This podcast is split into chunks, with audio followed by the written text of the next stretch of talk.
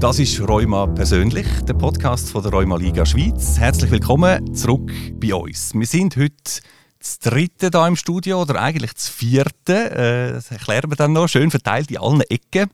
Äh, und zwar sind unsere Gäste heute Martina Roffler und Susi Dreyer. Hallo miteinander, guten Morgen.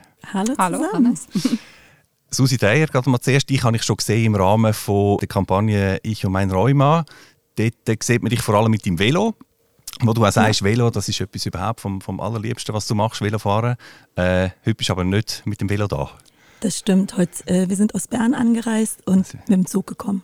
Das wäre dann doch ein bisschen, bisschen weit. Und wenn du sagst mir, das ist eben die vierte Person im Studio. Das stimmt. Das ist äh, meine Tochter, die Tiana. Äh, die hat Schulferien und unsere Kinderbetreuung ist ausgefallen. Und dann habe ich mit der Tiana besprochen, komm, das ist doch jetzt ein spannender Ausflug. Wir nutzen das gerade mal so ein Tonstudio zusammen zu sehen. Perfekt. Also, willkommen an dir, Tiana. Hallo? Gefällt's dir? Ja. Sehr gut. Also, Susi, du hast seit ein paar Jahren ähm, Diagnose RA, Rheumatoide Arthritis. Äh, und wie genau das dann geht, eben mit Velofahren und mit anderen Sport und Bewegung, das ist äh, heute unser Thema. Sag aber da, uns doch vielleicht noch kurz, was äh, machst du sonst im Leben? ich, hab, ich bin verheiratet, habe zwei Kinder, wohne in der Nähe von Bern, ähm, habe viele Jahre als Fachschwester für Intensivpflege gearbeitet und aufgrund vom Rheuma konnte ich in dem Bereich nicht mehr arbeiten ähm, und habe dann noch die Ausbildung zur Hebamme gemacht und ähm, finde das einen unheimlich schönen Beruf, weil man da aber Leute motivieren kann. Und das ist eigentlich was, was ich auch probiere im, in der Freizeit zu machen, was vielleicht dann hier noch Thema wird. Ähm, machst uns gern Wassersport, Fahrradfahren und bin gern im Garten. Danke vielmals. Nebendran sitzt Martina Roffler, diplomierte Physiotherapeutin FH und Leiterin vom Bereich Dienstleistungen bei der Rheuma Liga Schweiz. Martina, das Velofahren bei dir, ist das auch deine Droge, dein Sport oder bist du da jemand anders daheim? Nein, also meine Droge ist es definitiv nicht, aber es ist ähm, für mich die zentralste Alltagsfortbewegungsmethode. Also ich wohne in der Stadt Zürich und ich bewege mich im Alltag. Wenn es nicht gerade schneit, einset oder wirklich extrem regnet, weil ja gerade im Moment ein bisschen das Thema ist manchmal, genau, bin ich eigentlich nur mit dem Velo unterwegs. Aber Velo als, sage ich jetzt auch Sport, also zu dem kommen wir ja dann vielleicht nachher auch gerade noch, ähm, das ist nicht so mies. Ähm, da bin ich mehr so im Bereich von Wandern, äh, im Winter vor allem Langläufeln, Skifahren, Yoga unter der Woche viel. Genau, das würde ich sagen, das sind meine Drogen. Vielfältig und generell Bewegung eben natürlich ein wichtiger Teil äh, beruflich in, in deinem Leben, aber in dem Fall auch privat. Ja, genau. Also privat im Moment fast mehr, weil ich ja unterdessen bei der Rheuma-Liga eigentlich mehr einen Bürojob habe. Ähm, genau, aber das Physiotherapeutische natürlich mitnehmen, aber ich arbeite nicht mehr klassisch am Patient, klinisch, wenn man dem so sagt. Ja, also danke vielmals, dass ihr heute da sind, Susi Dreyer und Martina Roffler. Dann würde ich sagen, steigen wir doch ein in das Thema und eine kleine Randbemerkung noch. So einen Podcast kann man natürlich perfekt auch hören während einer kleinen Sport- oder Bewegungseinheit. Also kurz auf Pause drücken und Sportliebli montieren ist erlaubt. Und dann hören wir uns gerade wieder da bei Rheuma persönlich.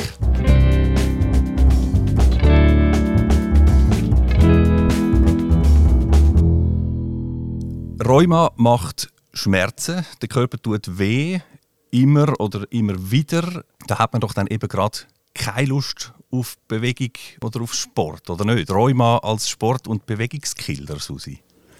Ja, das äh, hat was, das stimmt so ein bisschen.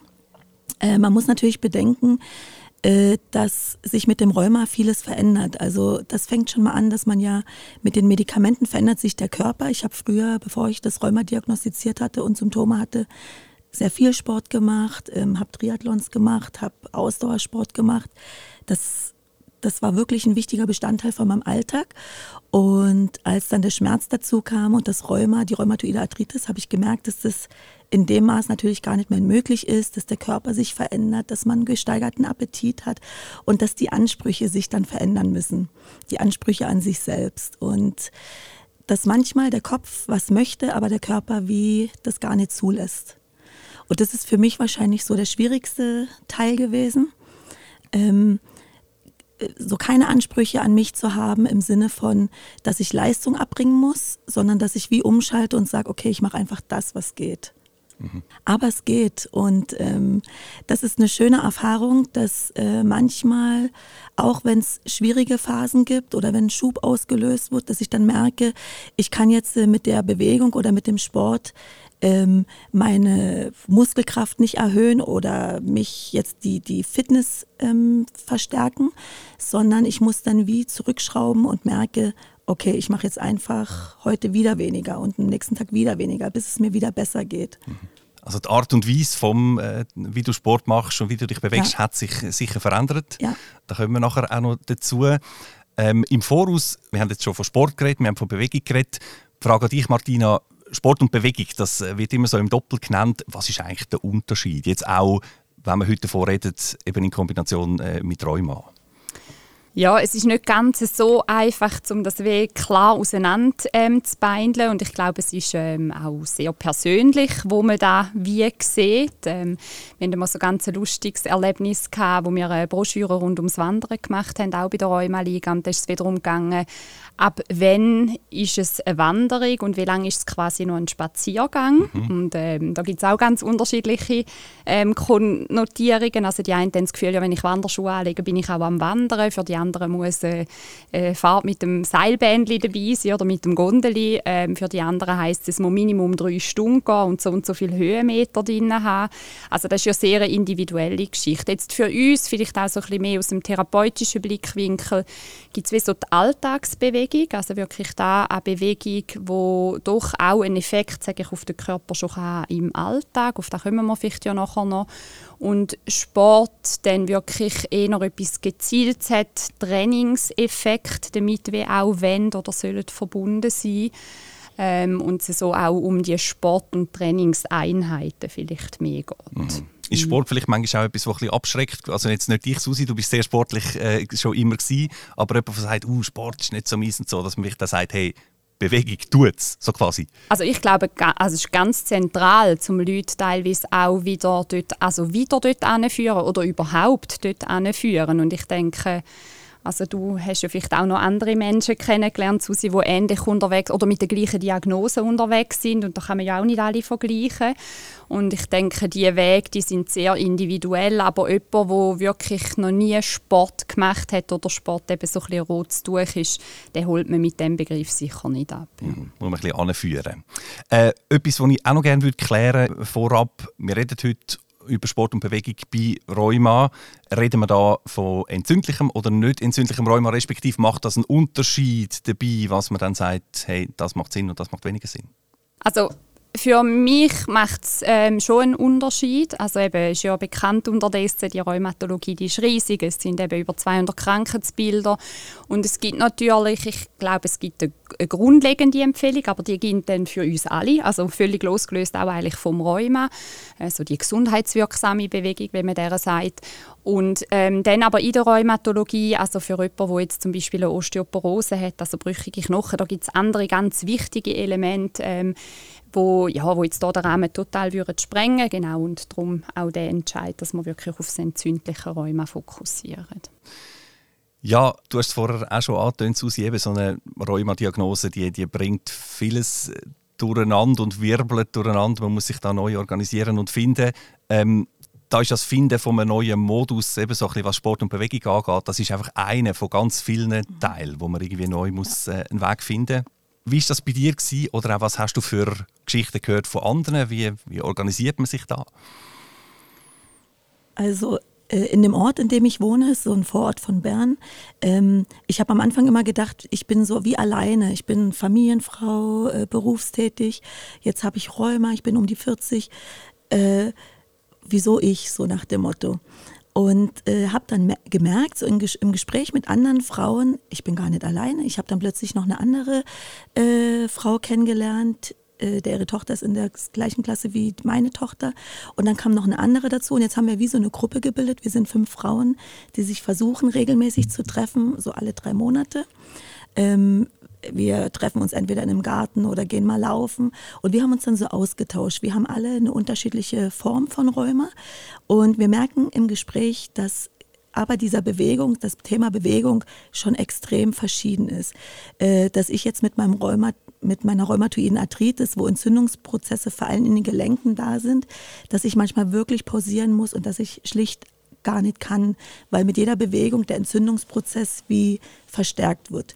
Eine Freundin, die eben das Weichteilräume hat, der tut das gut, wenn die sich bewegt und wenn die äh, unterwegs ist und sich überwindet. Und ja, für mich selber die die größte Umstellung ist natürlich, dass ich wie auch akzeptiere, wenn ich so einen Moment habe, wo ich mich weniger gut bewegen kann, dass ich vielleicht auf Hilfsmittel zurückgreife, dass ich mehr Zeit einplane im Alltag, äh, dass ich wirklich wie früher aufstehe und ich mache früh meine Übung, bevor ich zur Arbeit gehe. Ich brauche einfach wie mehr Zeit, bis ich in Gang komme. Mhm. Und ähm, ja, dass ich, dass ich an diesen, dass ich auch mir immer wieder sage, hey, in der Zeit, wo es mir jetzt nicht so gut geht, das geht vorbei, es kommt wieder eine Zeit, die besser wird. Und da ist es halt unheimlich schön, dass ich diesen Austausch mit den anderen Frauen habe, weil gerade in diesen Tiefphasen reisen die mich manchmal auch mit und sagen, komm, wir gehen doch noch für einen Spaziergang oder du, Susi, das wird wieder besser. Und äh, ja, da habe ich wie auch eine größere Motivation. Das hilft. Aber das ist mega schön, oder? Also im Sinn auch von, das ist ja wie so ein bisschen die Komponente also so ein bisschen das Body-Prinzip, also mhm. wirklich, wie man hat, jemanden, mhm. der einen mitnimmt oder wo man, ja, wo man eben vielleicht auch mal abmachen kann. Und dann ist ja wieder der Termin vielleicht und das Treffen von jemandem fast das Zentralere und die Bewegung kommt dann automatisch mit. Mhm. Ja, und das ist äh, mit im normalen Freundeskreis, sage ich jetzt mal, ist das manchmal äh, schwieriger zu organisieren, weil mit dem Rheuma weiß man nie, ob man wirklich in der Lage ist, eben die geplante Wanderung äh, durchzuführen. Mhm. Der Gesundheitszustand kann sich innerhalb von ja, wenigen Tagen oder Wochen wirklich verändern. Und mit meinen Rheuma-Buddies, wie ich das so sage, da muss man sich nicht groß erklären. Das Verständnis da. Natürlich. Das Verständnis ist klar. Oder man kann auch, man fragt auch mal nach, du, wie geht's dir denn? Und wenn die andere am Telefon schluchzt oder sagt, ach, ich habe einen blöden Tag, dann weiß man genau, was gemeint ist. Und man kann dann wirklich authentisch und ehrlich sagen, hey, alles klar, hm, ich ja. weiß Bescheid. Das ist super, mega ja. wertvoll, oder? Das wünscht, ja. man, wünscht man allen Betroffenen, dass, es, dass man das so äh, hat. Ähm, und du hast aber angetönt, eben, es, es geht vor allem um den Austausch. Manchmal ist es dann nicht so, dass alle miteinander irgendwie die gleiche Aktivität können machen können, mhm. eben je nach äh, Voraussetzungen. Martina, gibt es eigentlich je nach Rheuma-Form Empfehlungen, wo man so tendenziell sagt, ja, bei dieser Erkrankung ist eigentlich die Sportart gut, bei der anderen ist es eher die, die SAP? Nein, bedingt. Also es gibt, ich würde jetzt mehr eher sagen, wir sagen dem gerne auch Leitlinien oder so ein bisschen Anhaltspunkte. Ähm, und Susi hat jetzt gerade etwas ganz Wichtiges ähm, gesagt, oder gerade jetzt in den entzündlichen Formen, ähm, wenn ein Schub da ist, also die Entzündungsaktivität halt sehr hoch, das ist eigentlich wirklich der Moment, wo, würde ich sagen, sportintensives Training wirklich auch verboten ist. Also mhm. das ist kontraproduktiv, das bringt schlicht und einfach nichts, sondern richtet wahrscheinlich eher dann noch Schaden an. Ähm, aber was man sicher kann sagen allgemein sonst wirklich, und das ist über die Gesamtrheumatologie, aber eigentlich für die ganze Bevölkerung, Bewegung ist zentral für den Bewegungsapparat. Oder? Und es geht ja um den Bewegungsapparat mit Gelenk, Muskeln, Sehnen, Bänder, alles, was dazugehört.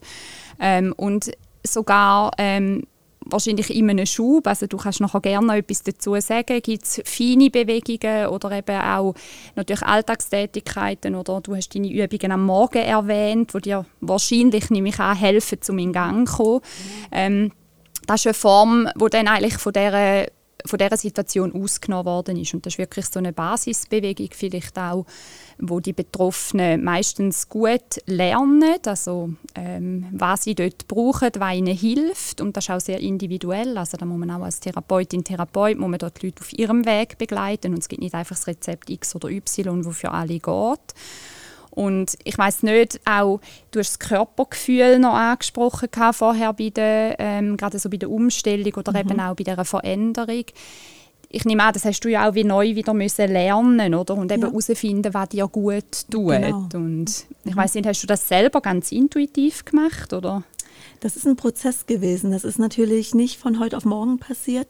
Und am Anfang habe ich so gedacht, ach, jetzt habe ich zu viel trainiert und mir tut das Knie weh. Und dann kam noch das der Knöchel dazu und noch die Zehen und Finger. Und dann habe ich gemerkt, irgendwas stimmt nicht. Und äh, habe Medikamente genommen. Es kommt eine Müdigkeit dazu. Man hat dann manchmal so eine Lethargie, die man gar nicht erklären kann, weil man ja doch recht viel schläft. Und ähm, dann habe ich mal so gedacht, Mensch, also irgendwie komisch. Äh, es kommt dann so eine Phase, wo man das alles gar nicht richtig akzeptieren möchte. Also so ist es mir gegangen. Und bei mir ging das eine ganz lange Zeit, bis ich realisiert habe, hey, das ist jetzt eine chronische Erkrankung. Ähm, und ich habe alles probiert von Diäten und Alternativ und ich habe mich gegen die Medikamente gewehrt, weil ich eher aus dem medizinischen Bereich komme und gar nicht irgendwie mich da sozusagen zumüllen wollte. Aber jetzt sage ich immer der, die Zauber, das Zaubermittel, was ich jetzt nehmen durfte. Es hat dann, ist dann am Anfang, denke ich, hat so ein Prozess im Kopf stattgefunden und dann hat die Akzeptanz stattgefunden und dann konnte ich mit dem Körper wie arbeiten. Also du hast das wie als Voraussetzung gebraucht, eigentlich die Akzeptanz, ja. dass du das neue Körpergefühl, genau. sage ich jetzt mal, wieder hast können entwickeln. Genau. Mhm. Ich habe, äh, bevor ich das Rheuma hatte, auch viel Yoga gemacht. Äh, das war immer ein zentraler Bestandteil, gerade in den Schwangerschaften. Und ich hatte das eine ganze Zeit wie so, habe das nicht mehr durchgeführt und da in der Zeit habe ich das wieder aktiv durchgeführt und es hat, hat gut geholfen, eben dieses Körpergefühl, äh, das Gespüre zu bekommen, was geht und was geht nicht. Mhm. Also, du hast dann natürlich auf Sachen können zurückgreifen, die du schon kennt hast von voran. Du hast ja viele Erfahrungen ähm, gehabt und Wissen im Sport. Jemand anderem muss vielleicht länger suchen, bis man das Passende findet. Du hast ja gerade gesagt, voran die Frage war, was geht und was geht nicht.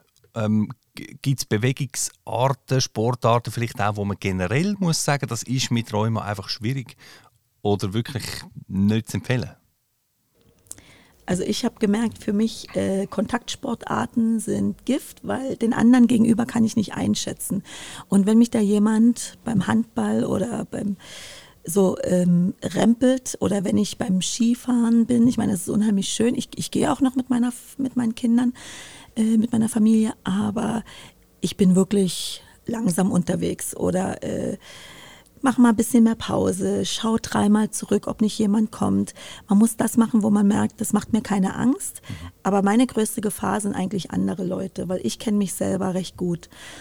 Und vom Sport her, jetzt mit der rheumatoiden Arthritis, für mich ist Fahrradfahren halt super, weil das eher eine muskuläre Belastung ist und keine Gelenkbelastung. Und ich hatte Phasen, wo ich kaum laufen konnte, aber wenn ich mal auf dem Fahrrad war, ging das Fahrradfahren super. Und ähm, viele empfehlen Schwimmen, aber selbst das Schwimmen, wenn ich Entzündungsprozesse in den Händen hatte, war das Schwimmen schwierig. Ich mache das aber äh, sonst recht gern. Und dann einfach wirklich angepasst mit Hilfsmitteln, dass ich ein Brett an die Hände nehme, ähm, wo ich festhalten kann und dann bloß die ba oder Flossen anziehe, dass der Schlag äh, einfacher ist. So, das sind so jetzt die Sachen. Und du sprichst dort etwas Wichtiges an, das heisst, du kannst wahrscheinlich kraulen, oder? Ja. Genau, weil Schwimmen, das ist ja immer ein bisschen schwierig, oder? Der Brustschwumm per se, das ist eben eigentlich ganz ein, schwieriger Schwimmstil und viele Leute können gar nicht kraulen, aber eigentlich wäre Kraulen so von der Achse, von der Wasserlage wäre eigentlich das Beste.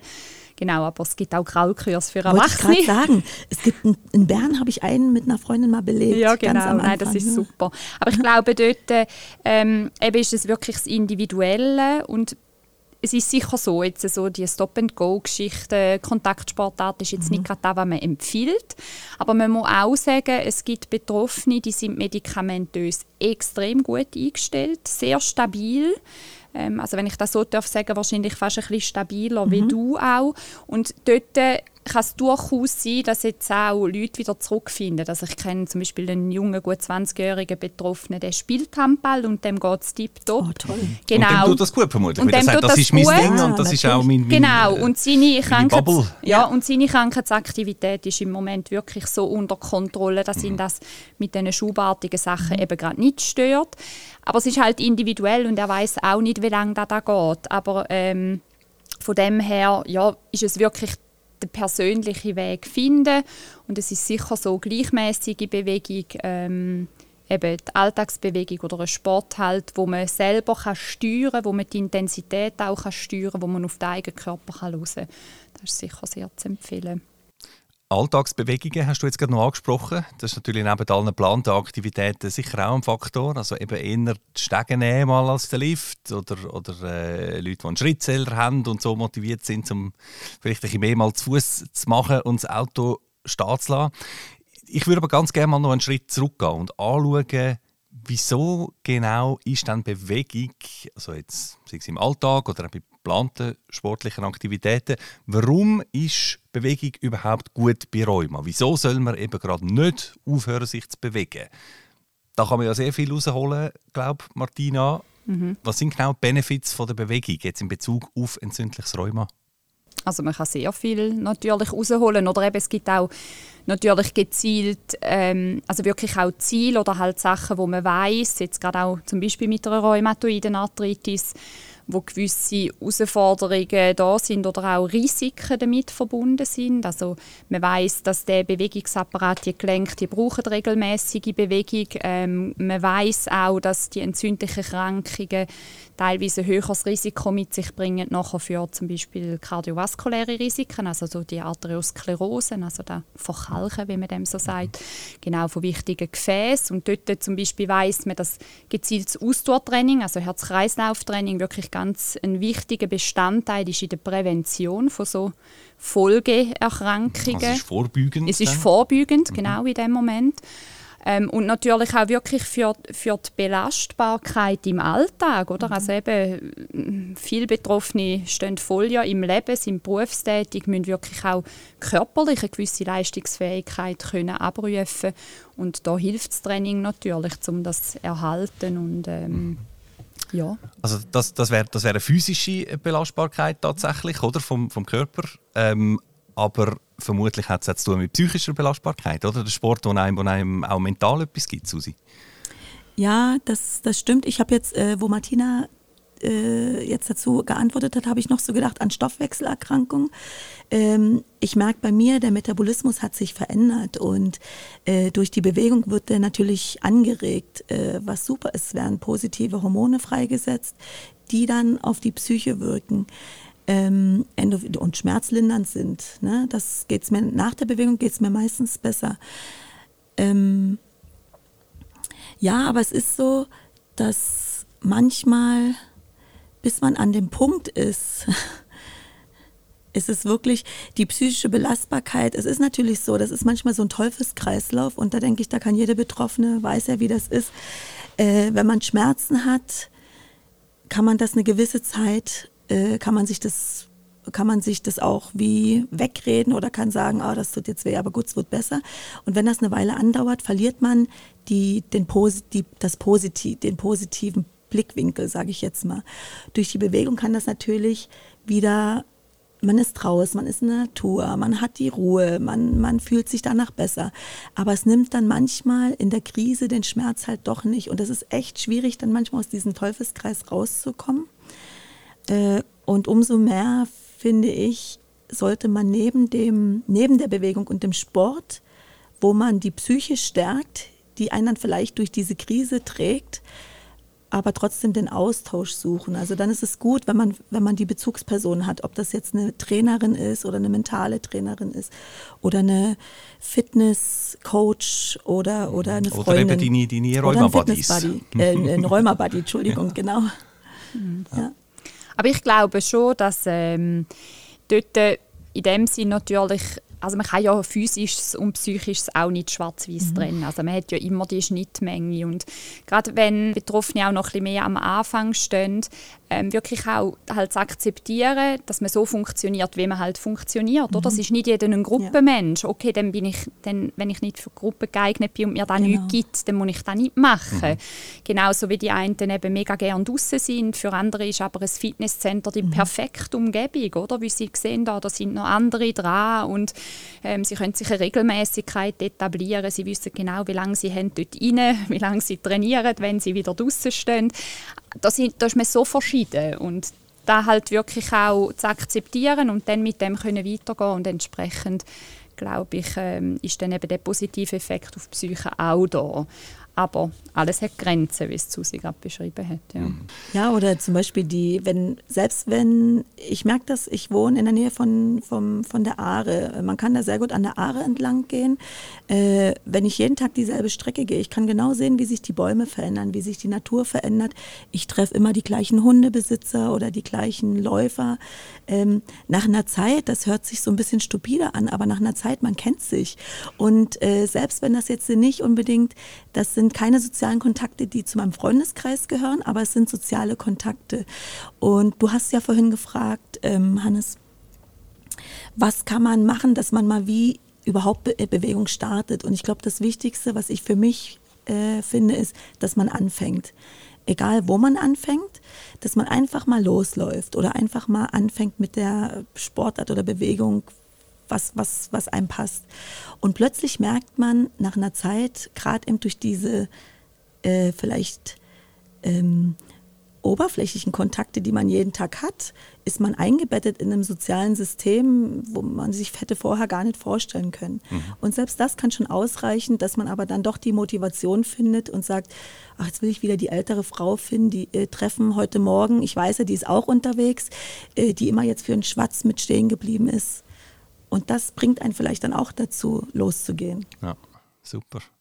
Du hast ein wichtiges Stichwort jetzt gerade schon genannt, Susi, und zwar die Motivation ähm, beim Bewegen ist es doch so, wir wissen alle, es tut uns gut, man sollte es nicht vernachlässigen etc. Aber dann gibt es eben doch auch den berühmten inneren Schweinehund, äh, wo es immer wieder neu zu überwinden gilt. Wie gehst du persönlich mit dem um? Also es gibt, ich denke, manche Leute haben eine Bulldogge äh, als inneren Schweinehund und manche so einen kleinen Pfiffi. Äh, bei mir ist es ein Pfiffi. Ja, gut. ich habe Glück. Ähm, nee, ich, ich glaube, ich, ich habe so ein Belohnungssystem. Ne? Äh, ich denke immer, wenn ich wirklich mich schlecht motivieren kann. Manchmal sage ich auch den Kindern, ich habe so eine, es gibt so eine 20 Minuten, also 7 Minuten App heißt die. Das ist so, du kannst da so ein Fitnessprogramm eingeben und kannst zu Hause Übungen machen und ähm, den Schwierigkeitsgrad eingeben. Äh, wir haben das mit, mit meinem Mann äh, angefangen, beziehungsweise äh, manchmal sage ich zu den Kindern, wenn ich merke, ich habe so null Lust und ach, wenn, wenn ihr mich heute fragt, ob, äh, ob ihr Lust habt, das zu machen, beziehungsweise ihr könnt mich heute mal erinnern, wenn ihr mir sagt, macht das, dann mache ich das. So, das wäre eine Motivation. Ähm, ich habe mir auch eine Zeit lang gesagt, also wenn ich jetzt wie dreimal pro Woche, ich versuche jeden Tag eine halbe Stunde zu laufen. Und wenn ich dreimal pro Woche aber wie länger gehe als eine halbe Stunde, und zwar so, dass ich schwitze, dann gönne ich mir eine Putzfrau. Zwei Stunden alle zwei Wochen. Und da habe ich mich wirklich damit belohnt. Also das war so ein Belohnungssystem. Mhm.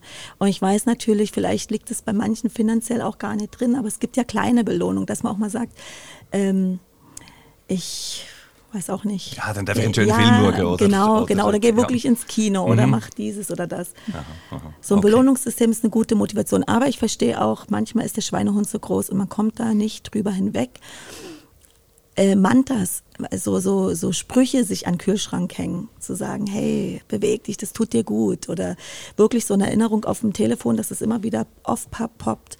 Geh doch laufen, du wirst dich besser fühlen, dass man es wie immer wieder sieht. So. Mhm. Also ich glaube, das ist ja auch ganz essentiell, dass man wie auch erklärt oder aufklärt, oder? dass es halt einen Moment braucht, mhm. bis genau da einsetzt. Oder? Also auch die positive Erfahrung, um zu merken, hey, es bewirkt wirklich etwas. Also ich fühle mich besser, aber wirklich die Leute können ja das sehr gut nachher beschreiben, wie sie merken, wenn sie einmal jetzt gezielter vielleicht das Krafttraining machen oder ähm, wie wirklich etwas besser geht oder wie sie halt im Alltag auch mehr mögen, also die ganze Belastbarkeit halt auch steigt.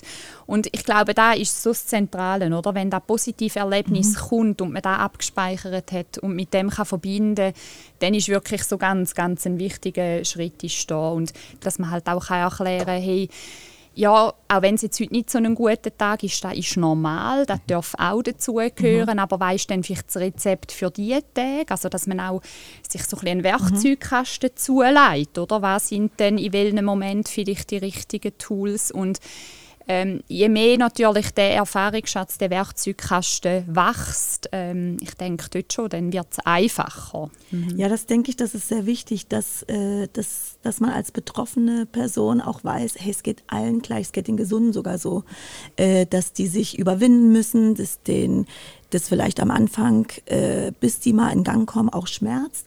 Und das hat mir so geholfen als Betroffene, dass ich wusste, ja, den an, aus meiner Zeit, wo ich mehr Sport gemacht habe, es ging mir früher eigentlich ähnlich. Und den Gesunden geht es auch so. Und das tröstet so ein bisschen. Das kann auch motivieren. Und was ich gern mache an den Tagen, wo es mir jetzt, wo ich mehr Schmerzen habe oder die Morgensteifigkeit äh, länger präsent ist oder ich wirklich Mühe habe, aufzustehen, äh, dass ich mir dann wirklich so einen Saunatag einplane, dass ich mal ins Soulbad gehe, dass ich mir eine Wärmflasche mache, dass ich mir ein Nackenkissen auf, auf die Schultern lege äh, dass man sich wirklich so ein bisschen auch an den Tagen verwöhnt, eine heiße Schokolade gönnt ja. Mhm. Da werden Werkzeugkasten. Genau. Mhm, genau. Das ist total wichtig. Ne? Mhm. Mhm. Ja, da haben wir jetzt schon sehr viel Spannendes gehört über Motivation, über die verschiedenen Auswirkungen positiver Art, die Bewegung eben hat bei Rheuma, aber auch zum Teil über Schwierigkeiten, um da seine neuen Routinen und Bewegungsarten zu finden. Äh, wir äh, ja, müssen leider schon ein bisschen richtig Schluss kommen, wenn ich das auf die Uhr schaue, aber vielleicht zum Abschluss nochmal die Frage an euch beide jemand, der eine Rheuma-Diagnose überkommt, der weiss, ich sollte mich bewegen, aber ich habe Schwierigkeiten dabei. Entweder weil man gar noch nicht äh, irgendwie in dieser Bewegungssportwelt nie so richtig drin, drin war, oder man ist zwar drin aber das geht jetzt eben nicht mehr gleich. Was wären so eure Takeaway-Messages? Was sollen wir mitnehmen jetzt aus dem, äh, was wir gesagt haben in dieser halben Stunde? Also ich nehme mit eigentlich jetzt von der Susi ihren Prozess von dem akzeptieren und, und verstehen auch, oder? Was ist da, was passiert da? Und die Bereitschaft, dann den Weg einzuschlagen, ähm, den Körper und die Bewegungsformen dazu, auch den Sport wie neu kennenlernen. Und die Offenheit für ein, sage jetzt mal, ein neues Kapitel. Also das klingt jetzt so zusammengefasst ganz knackig und ist natürlich ganz ein, ein, ein langer und ein intensiver Weg. Aber ich glaube, da ist ja auch sonst so, wenn ich als Person weiß, was mir gut tut und was für mich wichtig ist und da verfolge und an dem auch Freude habe, dann hat das einen unglaublichen Schatz an dem, was zurückkommt, an positiven Erlebnissen, positiven Konnotierungen. Und das ist, glaube ich, auch das, was ich allen Betroffenen wünsche, dass sie den Einstieg finden und dann auch die richtigen Leute oder die richtigen Angebote dazu dass das ähm, erfolgreich wird und dass sie neben viel schwierigen Momenten, die die Krankheiten mit sich bringen, wirklich auch die positiven Aspekte haben, können erleben, aufsaugen, die sie stärken und ihren Weg so gehen Also das, was Martina jetzt gesagt hat, da habe ich schlicht nichts mehr anzufügen. Es geht genau eigentlich darum. Ich denke, das ist ein gutes, das ist ein guter Weg, ja, und mega schön hast ihn du gefunden, oder? Auch wenn ja. er, also ich, er ist ja immer noch, er läuft, er hört gar nicht richtig auf wahrscheinlich. Ja, ja. nee, ich bin, ich bin äh, wirklich auch dankbar. Ich kann verstehen, ich habe ja auch Leute im Umfeld, äh, die, die weniger positiv sind oder mehr oder größere Schwierigkeiten haben, den Zugang zu dem zu dem positiven Aspekt zu finden, zu dem ich will das machen ich habe da irgendwie Glück gehabt, dass ich da mit dem Prozess äh, weniger Schwierigkeiten hatte. Und da bist ja. du dann aber sicher auch jemand, wo, wo diesen Personen eben etwas kann geben vielleicht? Das ja, kann... ja, ich, ich höre, ja, und das nutze ich auch. Ich höre dann immer so, Mensch, Susi, oh, gut, dass du mich jetzt wieder motiviert hast oder oh, es ist so, wie du das immer machst. Und dann denke ich so, ja, es fällt mir auch nicht immer einfach, aber ich habe jetzt das Glück, dass ich vielleicht von meiner Persönlichkeit eh jemand bin, der einfach macht und dann versuche ich jemanden, der vielleicht weniger das schon mitbringt, mitzuziehen. Und das funktioniert meistens ganz gut. Gibt mir auch ein gutes Gefühl. Freut mich ja auch, wenn dann jemand wieder sich besser fühlt. Tut ja auch gut, ne? Sehr schön. Gibst du mhm. das weiter? Ja, da bin ich jetzt ehrlich gesagt auch wieder motiviert, um mich auch noch mehr bewegen. Genau. Das äh, wäre es von dieser Folge Rheuma persönlich. Einen ganz herzlichen Dank euch beiden, Martina Roffler und Susi Dreyer, dass ihr äh, heute hier bei uns seid und ähm, weiterhin alles Gute. Danke vielmals, euch auch. Rheuma persönlich heißt der Podcast und rheumaliga.ch, so heißt ihre Anlaufstelle für alle weiteren Informationen zu dem und weiteren Themen. Vielen Dank für die Aufmerksamkeit. Im Monat sind wir wieder am Start und zwar geht es dann um etwas, was ein Haufen Leute gar nicht wissen, dass es gibt, nämlich Rheuma bei Kind. Eins von 1000 Kindern in der Schweiz leidet nämlich an Rheuma. Und was das bedeutet, das besprechen wir mit einer Mutter von einem betroffenen Bub und mit einer Kinderrheumatologin. Bis dahin, ganz eine gute Zeit und wir hören uns.